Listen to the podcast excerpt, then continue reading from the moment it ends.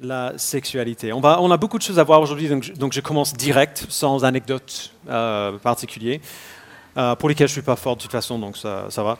Euh, pour, expliquer ce qu'on fait euh, aujourd'hui, la lettre de Paul aux Romains contient beaucoup de passages dans lesquels l'apôtre Paul dit quelque chose de, complètement explosif, qui nous saute aux yeux, qui nous choque un petit peu, euh, même si cette chose explosive qu'il dit n'est pas le centre du message qu'il essaie de passer par ce passage-là. Euh, si on veut être fidèle au texte tel que Paul l'a écrit, on doit rester focalisé sur ce message central sans nous perdre dans le labyrinthe euh, de, de tous les détails et des questions secondaires qu'on pourrait se poser à cause de ce qu'il dit. Quand même, ces questions secondaires, même si elles ne sont pas le but principal de son argument, sont quand même très, très, très importantes. Euh, et donc, on a décidé de faire quelque chose d'un peu, un peu particulier dans, dans cette série. La plupart du temps, on va simplement prêcher à travers le livre. Euh, commencer- on a commencé chapitre 1, verset 1, et on fait le tour euh, de tout le livre ensemble. Mais de temps en temps, nous allons faire une pause pour, pour nous focaliser sur une partie du passage qu'on a vu le dimanche d'avant. Pour faire un zoom sur ces sujets particuliers qui sautent aux yeux mais qui ne sont pas le but central. Euh, c'est ça qu'on va faire aujourd'hui. Euh, mais d'abord, revenons encore une fois euh, sur ce qu'on a vu la dernière fois parce que c'est quand même important. La, semaine dernière, Joe a prêché sur Romains 1, 18 à 32 et je rejoins Maria en disant, si vous n'étiez pas là la semaine dernière, si vous n'avez pas entendu ce message, allez écouter ce message. C'était un traitement très sensible et très clair sur un sujet vachement difficile. Euh, donc merci Joe pour, euh, pour ça. Euh, on, on a vu comment Dieu a créé un monde qui est tellement majestueux et tellement merveilleux que nous pouvons voir la création, nous pouvons regarder à ce que Dieu a créé et savoir instinctivement que la création vient de la main d'un bon créateur. Genre, c'est facile de nier l'existence de Dieu quand on est assis et on discute autour d'un café. Moins facile de faire cela quand on, est, euh, quand on se tient au bord du Grand Canyon. Il y a, il y a un truc qui se passe euh, en nous qu'on ne comprend pas toujours. Genre, les gens, les gens le font quand même. Ils se tiennent devant le Grand Canyon et ils se disent mais quel accident merveilleux. Genre, ça arrive. Mais il y a quand même toujours un moment où nos corps nous disent quelque chose que nos esprits ne veulent pas accepter. Comme Joe a dit au sujet de Van Gogh, euh, quand on contemple ces tableaux, on ne voit pas l'artiste, mais on voit sa touche. Euh, mais nous ignorons cela, et on le fait tous. Chacun de nous, euh, par notre nature péch- pécheresse, tient la vérité prisonnière, comme Paul le dit dans le verset 18 du chapitre 2, euh, pardon, du chapitre 1. Mais ce que nous ne réalisons pas, c'est qu'il ne s'agit pas simplement de l'ignorance ou de la folie de faire ainsi. Paul appelle cela l'injustice. Ce n'est pas de la stupidité. C'est l'arrogance la plus atroce de voir un don et de nier qu'il y a un donateur. C'est la définition même du rejet. Je ne veux pas de toi, je veux ce que tu peux me donner. Alors à cause de ce rejet, à cause de cette rébellion, Dieu révèle sa colère contre l'injustice des hommes. Mais il le fait de manière bien particulière. Lorsque des hommes ont dit à Dieu qu'ils ne voulaient pas de lui, Dieu a révélé sa colère contre eux en leur donnant exactement ce qu'ils voulaient. Ok, vous voulez ces choses plutôt que moi? Très bien. Voyons où ça ça nous emmène. On le voit trois fois, au verset 24, verset 26 et verset 28 de Romains 1, qu'on va lire dans un instant.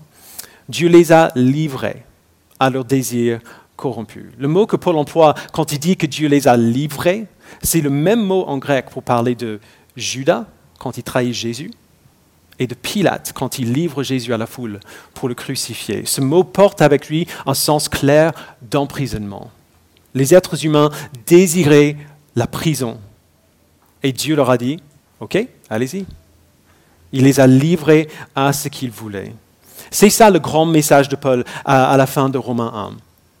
Jusque-là, en tout cas, au moins en théorie, géné- généralement, on peut accepter cela. Mais après, Paul décrit ce à quoi ressemble cet emprisonnement. Il commence euh, par des termes généraux, il se termine par des termes généraux, mais entre ces deux parties euh, se trouve un exemple très spécifique et indéniable de ce que Paul dit.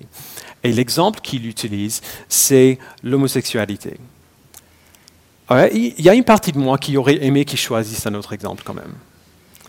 J'aurais aimé qu'il choisisse un autre exemple parce que ce sujet est tellement, tellement plus présent euh, dans notre culture et dans notre conscience publique aujourd'hui euh, que même pendant ma jeunesse.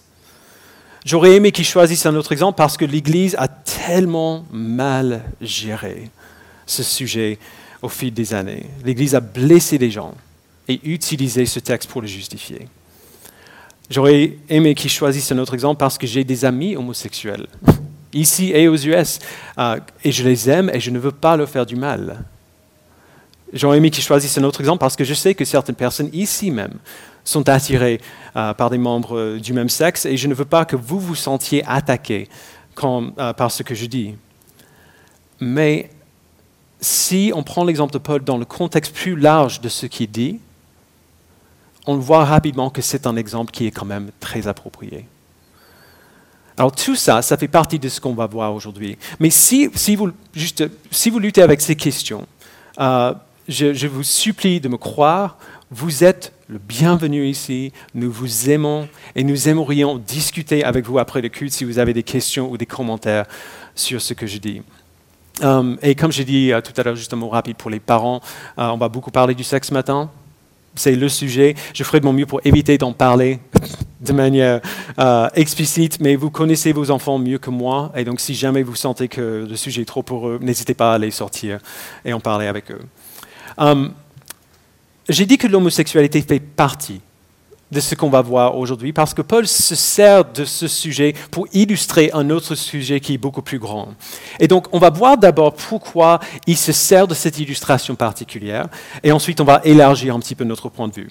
Euh, lisons le, texte d'abord, qu'on a lu la semaine dernière, euh, dans son contexte. Donc, Romains 1, on va lire du verset 24 jusqu'au verset 32, et je, on va les mettre sur l'écran. Donc, Romains 1, 24. C'est pourquoi Dieu les a livrés à l'impureté par, les désirs de leur cœur, de sorte qu'ils déshonorent eux-mêmes leur propre corps, eux qui ont remplacé la vérité de Dieu par le mensonge et qui ont adoré et servi euh, la créature au lieu du Créateur qui est béni éternellement. Amen. C'est pour cette raison que Dieu les a livrés à des passions déshonorantes. Leurs femmes ont remplacé les rapports sexuels naturels par des relations contre nature.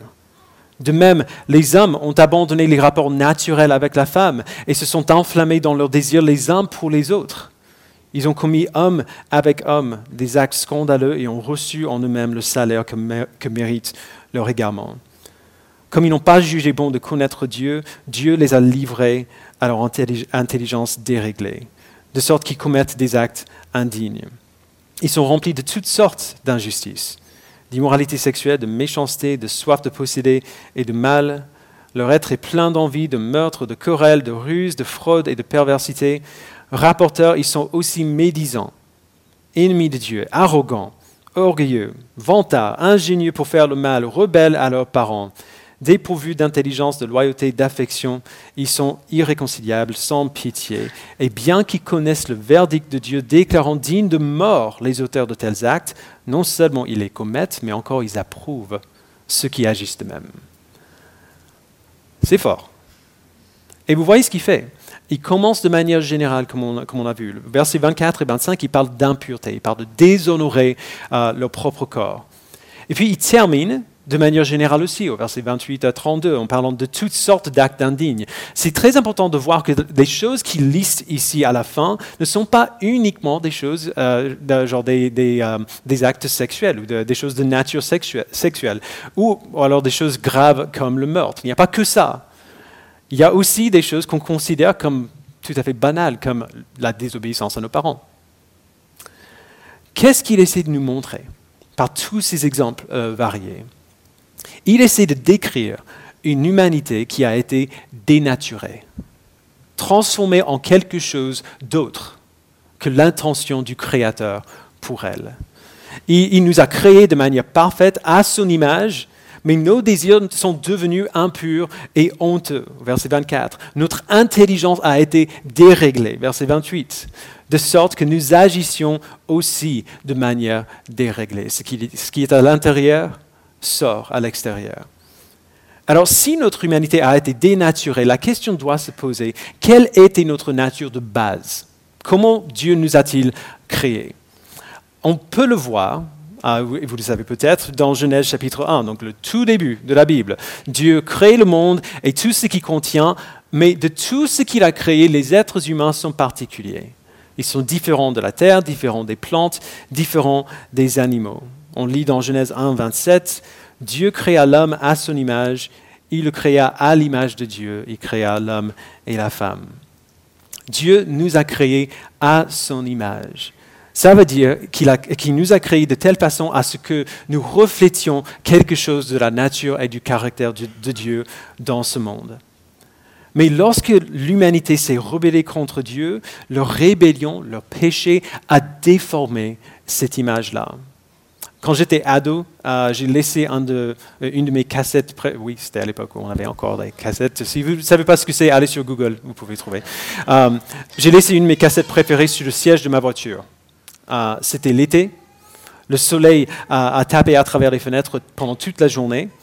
Quand je suis rentré dans la voiture, j'ai baissé les fenêtres j'ai mis la cassette dans le lecteur et le son qui est sorti était totalement déformé.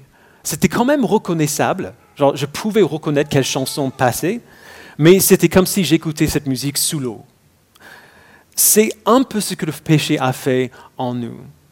L'image de Dieu est toujours présente dans chaque être humain qui vit, mais c'est comme si on la voyait sous l'eau.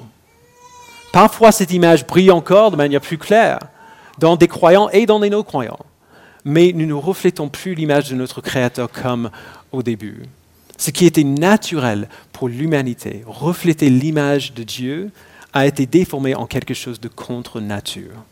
Comme Paul d'ailleurs utilise le mot naturel au verset 26, il veut dire selon le dessein de Dieu. Tout ce que Dieu, puisque Dieu est le créateur du monde, tout ce qui est naturel fonctionne comme Dieu l'a prévu. Si le monde dévie de l'intention de Dieu, il devient par définition dénaturé.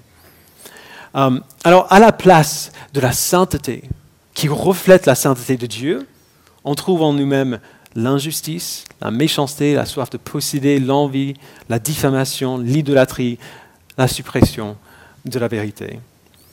Et c'est là où l'exemple de Paul, dans les versets 26 et 27, entre en jeu.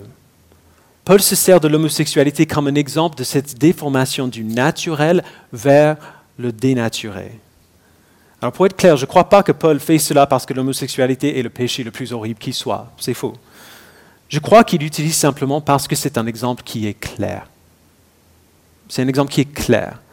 Lorsque Dieu crée l'homme et la femme, il les a créés l'un pour l'autre avec des organes complémentaires qui vont ensemble. Notre biologie indique l'intention de Dieu pour notre sexualité. L'homosexualité prend euh, cet, épanouissement sexuel, donc une bonne chose, et le transporte dans un domaine où il ne peut pas convenir à la manière dont Dieu nous a créés. Il ne peut pas faire ce, euh, euh, ce pourquoi Dieu a créé nos corps.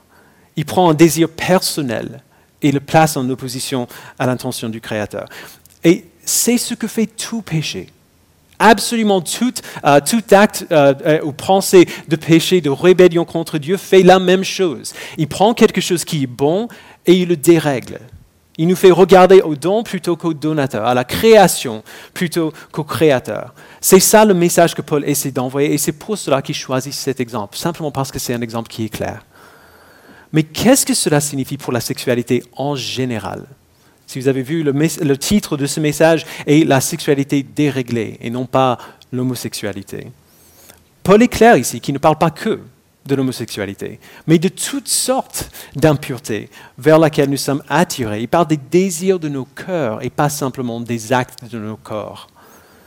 Alors si le péché nous fait regarder au sexe plutôt que Dieu qui a créé le sexe, qu'est-ce que ce serait si on faisait le contraire? Si on se demandait si Dieu n'a pas simplement créé le sexe pour notre satisfaction personnelle, pourquoi l'a-t-il créé? On pourrait en parler pendant des heures, mais je donnerai simplement trois réponses euh, ce matin. Tout d'abord, et si vous ne savez pas ce que je veux dire par ça, je vais m'expliquer, le sexe existe pour le mandat créationnel. Là, on retourne au tout début, de nouveau, où on était avant la pause. Genèse 1, Dieu a tout créé, il a créé l'homme et la femme à son image et il leur a donné un mandat particulier qu'on trouve dans Genèse 1, 28. Il dit, reproduisez-vous Devenez nombreux, remplissez la terre et soumettez-la, dominez sur les poissons de la mer, sur les oiseaux du ciel et sur tout animal qui se déplace sur la terre. C'est ce qu'on appelle dans la théologie le mandat créationnel. C'est la, grande mission que Dieu a donnée à tous les êtres humains qu'il a créés, la raison pour laquelle, euh, ou, un peu la mission euh, pour laquelle l'humanité existe. Après, on voit ce processus en plus de détails.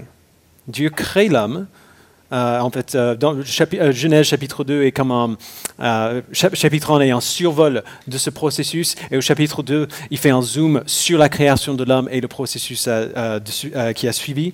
donc Genèse 2, 18, il a créé l'homme, et puis il dit, il n'est pas bon que l'homme soit seul. Les femmes, les femmes mariées, vous confirmez? Il n'est pas bon que l'homme soit seul je lui ferai une aide qui soit son vis-à-vis. Et ensuite, il crée la femme. Alors, les raisons euh, sont, évidentes. Évidemment, il y a des raisons euh, qu'on reconnaîtrait si on est marié, mais il y a des raisons vraiment très basiques et euh, fondamentales aussi. Un homme ne peut pas se, se, reproduire tout seul. Et il ne peut pas se reproduire avec un autre homme.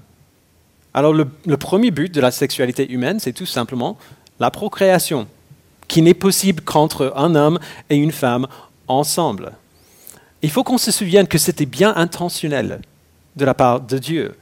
Il aurait pu nous créer comme les termites ou comme les bourdons, qui peuvent se reproduire sans partenaire du sexe opposé.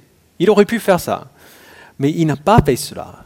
Il a créé nos corps pour que ce soit nécessaire qu'un homme et une femme et des relations pour se reproduire. Et c'est en particulier pour cette raison-là que l'exemple de Paul dans Romains 1 est tellement clair. Euh, donc, tout d'abord, le sexe existe pour le mandat créationnel. Deuxième raison, le sexe existe pour unir un couple dans le mariage. La deuxième euh, raison pour laquelle le sexe euh, existe vient un peu plus tard dans le même chapitre. Euh, Dieu vient de créer la femme, de la présenter à l'homme en tant que son épouse. Et puis l'auteur dit dans Genèse 2, 24, c'est pourquoi l'homme quittera son père et sa mère, s'attachera à sa femme, et ils ne feront qu'un. Littéralement, ils ne feront qu'une seule chair. La Bible est claire euh, que cette union d'une seule chair parle des rapports sexuels. Jésus, dit, euh, en dit autant euh, dans l'évangile de Matthieu. Verset 25, l'homme et sa femme étaient tous les deux nus et ils n'en avaient pas honte. Alors là, je, je sais que je vous apprends rien. La procréation n'est pas le seul but de la sexualité humaine. Le sexe existe aussi pour l'intimité. Voyez la manière dont il décrit le sexe ici. Ce n'est pas qu'un acte à travers les rapports sexuels, l'homme et la femme sont unis l'un à l'autre. Les deux ne feront qu'un.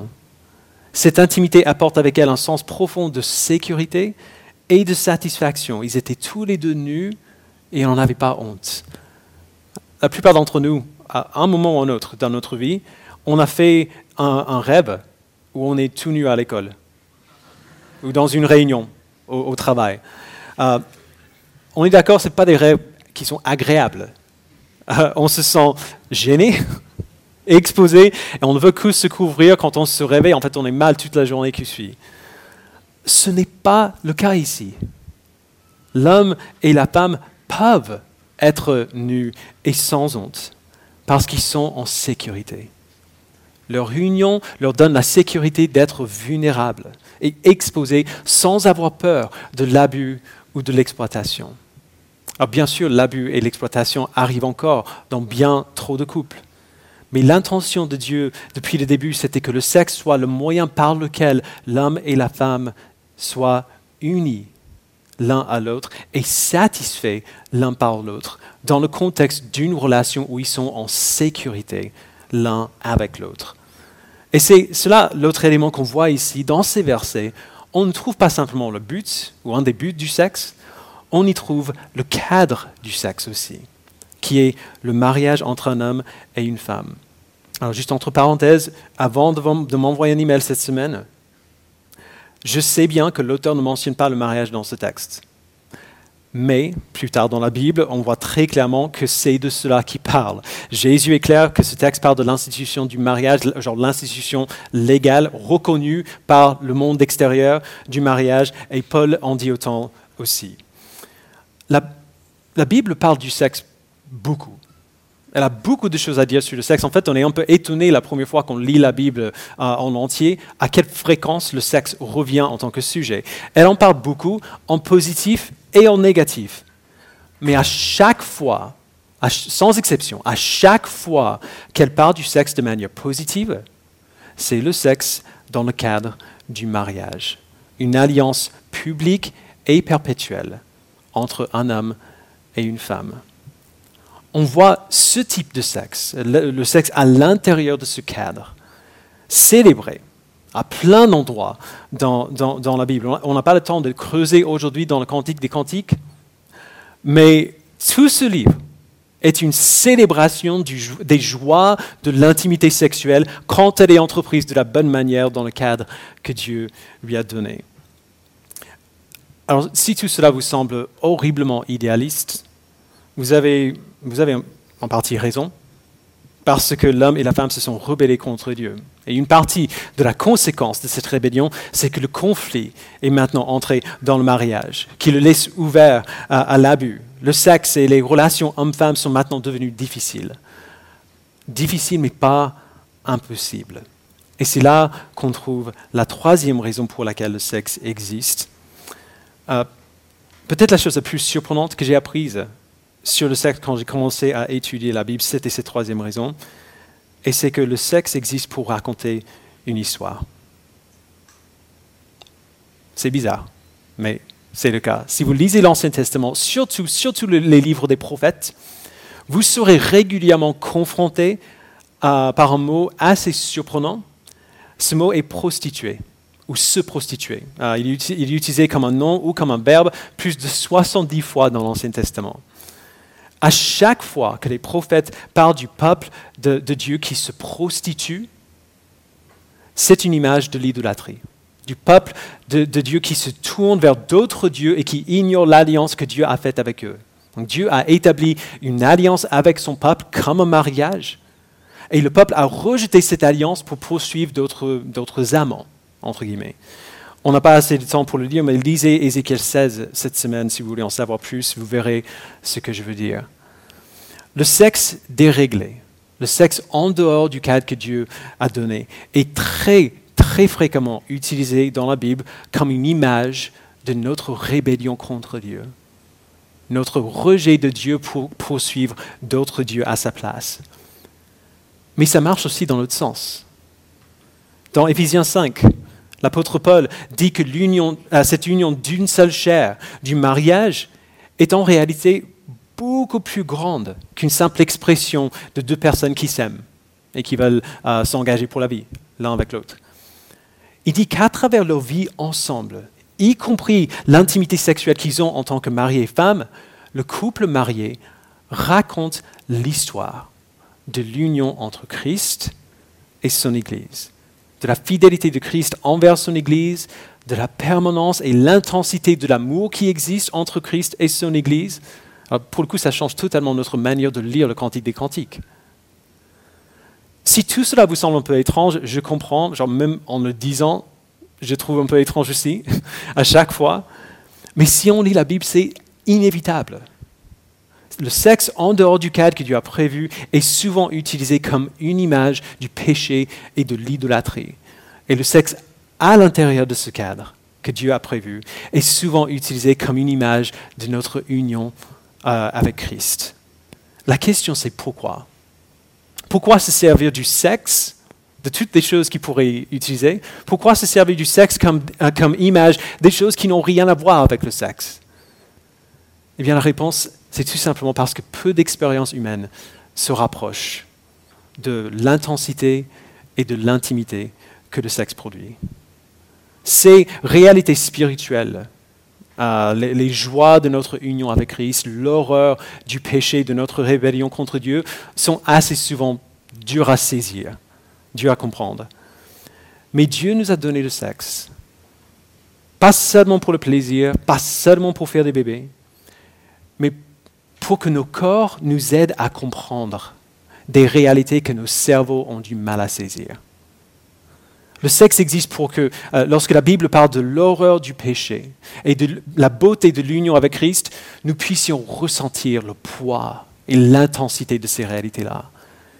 Il existe pour que, euh, quand on lit euh, la prophétie du roi et de la femme adultère dans Ézéchiel 16, on ressente dans nos tripes à quel point notre péché est grave.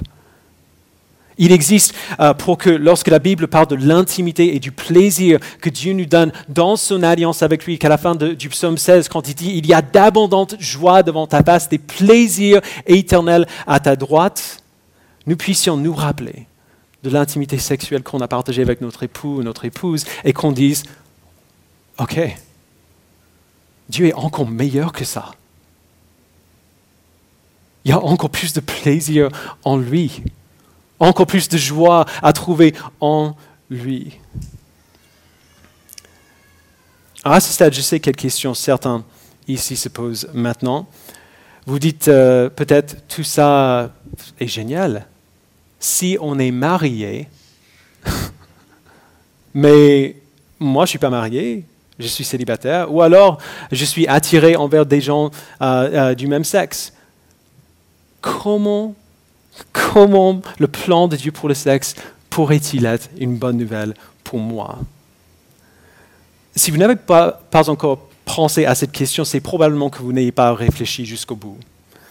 On a déjà vu que dans la Bible, le seul cadre pour toute activité sexuelle, c'est le mariage entre un homme et une femme. La Bible appelle tout ce qui sort de ce cadre-là l'immoralité sexuelle et cela ne se limite pas aux actes. Ça inclut des choses comme l'adultère, oui, mais aussi des choses euh, modernes comme la pornographie, euh, des choses comme la masturbation, des pensées sexuelles au sujet de quelqu'un qui n'est pas son époux ou son épouse. Oui, Jésus va jusque-là dans Matthieu 5. Ce terme immoralité sexuelle apparaît euh, souvent dans la Bible et parle de toute activité ou toute pensée sexuelle qui n'a pas lieu pour son époux avec son époux. Pour son épouse, avec son épouse. Alors du coup, le péché sexuel n'est pas seulement la lutte des personnes célibataires. Même si, même si dans cette dernière partie, je vise un peu les célibataires, euh, tout ce que je dis ici s'applique aussi aux gens mariés. On peut être marié et coucher avec quelqu'un qui n'est pas son épouse. On peut être marié et penser à coucher avec quelqu'un qui n'est pas son épouse. Être marié ne rend pas l'immoralité sexuelle impossible. Mais j'avoue absolument que ça aide. Ça aide. Si Dieu dit la vérité, le mariage donne un cadre pour le plaisir sexuel que les gens célibataires n'ont pas, en tout cas pour l'instant. C'est sûr que ça aide. Alors je vais vite enlever le pansement et le dire, et le dire clairement si vous n'étiez pas déjà au courant selon ce que la Bible dit sur la sexualité. Si tu n'es pas marié, peu importe vers quel sexe tu es attiré, si tu n'es pas marié, Dieu t'appelle à attendre. Oui, il t'appelle à t'abstenir de toute activité et de toute réflexion sexuelle même. Parce que si tu es célibataire, peu importe avec, euh, euh, à qui tu réfléchis ou avec qui tu agis, cette personne n'est pas ton époux. Cette personne n'est pas ton épouse, parce que tu n'en as pas. Et le sexe raconte une histoire. Dans le cadre, il raconte l'histoire de Christ et son Église. En dehors de ce cadre, il raconte un mensonge au sujet de Christ et son Église. Il montre l'image de Christ qui est infidèle envers son Église, qui laisse son Église partir quand elle est infidèle envers lui. Sans même parler des conséquences pratiques que l'immoralité sexuelle peut produire dans notre vie, c'est déjà grave. Alors ça fait peur de considérer ça. Parce que la réalité, c'est que peu importe combien on en a envie, tout le monde ne se mariera pas. Euh, l'idée de passer toute votre vie sans vous marier, sans rapport sexuel, ça fait peur. Mais peu importe combien ça fait peur, le cadre que Dieu donne pour le sexe est quand même une bonne nouvelle pour vous. pas juste pour des gens mariés, mais pour vous aussi. Je n'ai pas le temps de parler de toutes les raisons pour lesquelles euh, c'est le cas. Euh, il y en a plusieurs, mais je me contenterai de trois. Euh, et, je vais terminer avec ça. La première raison est très simple et basique, mais c'est aussi la raison la plus importante, et c'est que Dieu ne ment pas. Le plan de Dieu pour le sexe est une bonne nouvelle pour Dieu parce que Dieu dit que c'est une bonne nouvelle. Dieu est la vérité. Mentir n'est pas seulement impensable pour lui, c'est contre sa nature même. Alors si Dieu nous dit quelle est sa volonté, et s'il dit que sa volonté est bonne, il dit la vérité. Cela peut nous sembler illogique, peut-être dur, même impossible à comprendre, mais ce qu'il dit reste vrai. Dieu ne ment pas. S'il il dit que le cadre qu'il a prévu pour le, euh, pour le sexe, c'est le mariage entre un homme et une femme, et que c'est un bon cadre pour protéger les gens qui ne se trouvent pas dans ce cadre-là, il dit la vérité. S'il dit que l'abstinence pendant que vous êtes célibataire est meilleure que le sexe en dehors du cadre qu'il a donné, vous pouvez le croire. Même si ça dure toute la vie, vous pouvez le croire. Donc Dieu ne ment pas. La deuxième raison pour laquelle son plan est une bonne nouvelle, c'est que le plan de Dieu pour le sexe vous rappelle constamment que vous êtes libérés du péché. Souvenons-nous de ce qu'on a lu avant, dans, au verset 24, 26 et 28 de Romains 1. Dieu les a livrés à l'impureté. Dieu les a livrés à des passions déshonorantes. Dieu les a livrés à leur intelligence déréglée. Il faut bien, il faut bien écouter. Si vous êtes en Christ, ce que Paul dit dans ces versets-là ne s'applique plus à vous. Il ne vous a pas livré à l'immoralité sexuelle. Il ne vous a pas livré à vos désirs. Par le sacrifice du Christ, il nous a libérés à la fois de la punition du péché et de la puissance du péché aussi. Et ça veut dire que si nous sommes en Christ, succomber au péché n'est plus inévitable. Céder à la tentation sexuelle n'est plus inévitable. Notre lutte n'est pas perdue d'avance contre ce péché ou n'importe quel autre. C'est une chose, et, si, vous en avez, si vous en avez déjà fait l'expérience, vous le savez, c'est une chose incroyable que de célébrer la grâce de Dieu dans notre vie en étant tenté de pécher, en étant tenté de désobéir à Dieu et en refusant de céder à ces tentations, parce que maintenant nous pouvons le faire. Le plan de Dieu pour le sexe est une bonne nouvelle parce que son cadre vous donne des occasions tous les jours de vous rappeler que vous êtes libéré du péché, que vous n'êtes pas obligé à céder à la tentation. Et quelle grâce cela est. La troisième raison pour laquelle le plan de Dieu pour le sexe est une bonne nouvelle, c'est très simple. Et c'est que Dieu est meilleur que le sexe. Euh, il y a une jeune femme qui a écrit un livre euh, qui n'est pas encore traduit en français, euh, mais qui s'appelle, elle s'appelle Rachel Gilson, Rachel Gilson, mais Joe a mentionné un homme qui s'appelle Sam Alberry la semaine dernière. Comme lui, Rachel a rencontré Christ et elle est devenue convaincue par la Bible que ses désirs naturels n'étaient pas conformes à la volonté de Dieu. Elle était depuis longtemps homosexuelle. Elle a rencontré Christ, a vu ce que la Bible dit et a décidé, avec, avec douleur, de, sacrifier ses désirs et de suivre Christ, même si ça voulait dire qu'elle resterait célibataire et s'abstiendrait du sexe le reste de sa vie. Elle a écrit un livre sur son expérience et elle dit que ce, euh, ce qui a rendu cette vie possible, et pas seulement possible, mais, mais joyeuse pour elle, n'était pas une technique pour essayer d'étouffer ses désirs à tout prix, de ne plus avoir de désirs sexuels.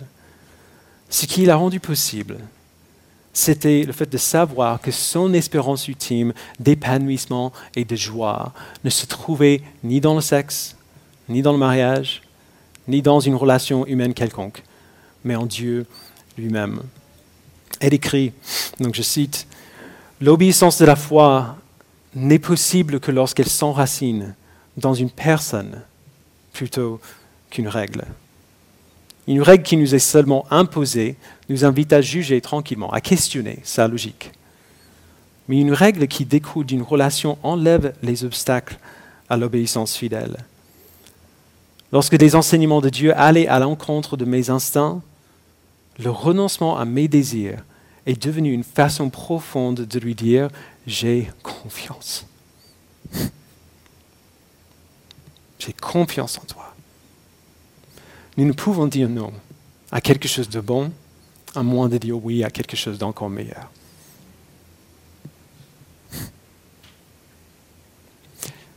C'est plutôt rare, je pense, qu'on voit notre réaction à la tentation, au péché de cette manière.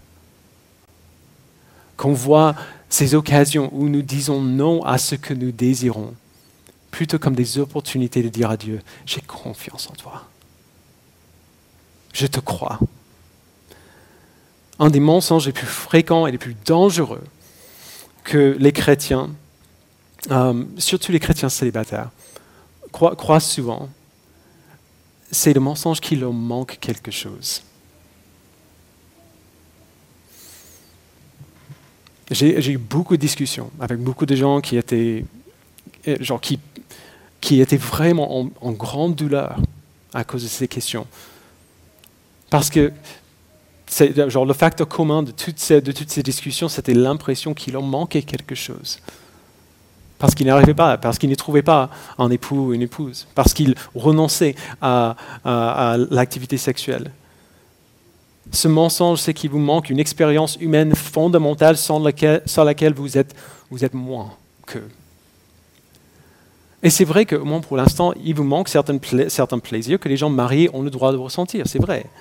Mais c'est un mensonge qu'une chose, ou qu'une personne, ou qu'une expérience, ou qu'un plaisir peut combler un vide en vous que Dieu seul peut combler.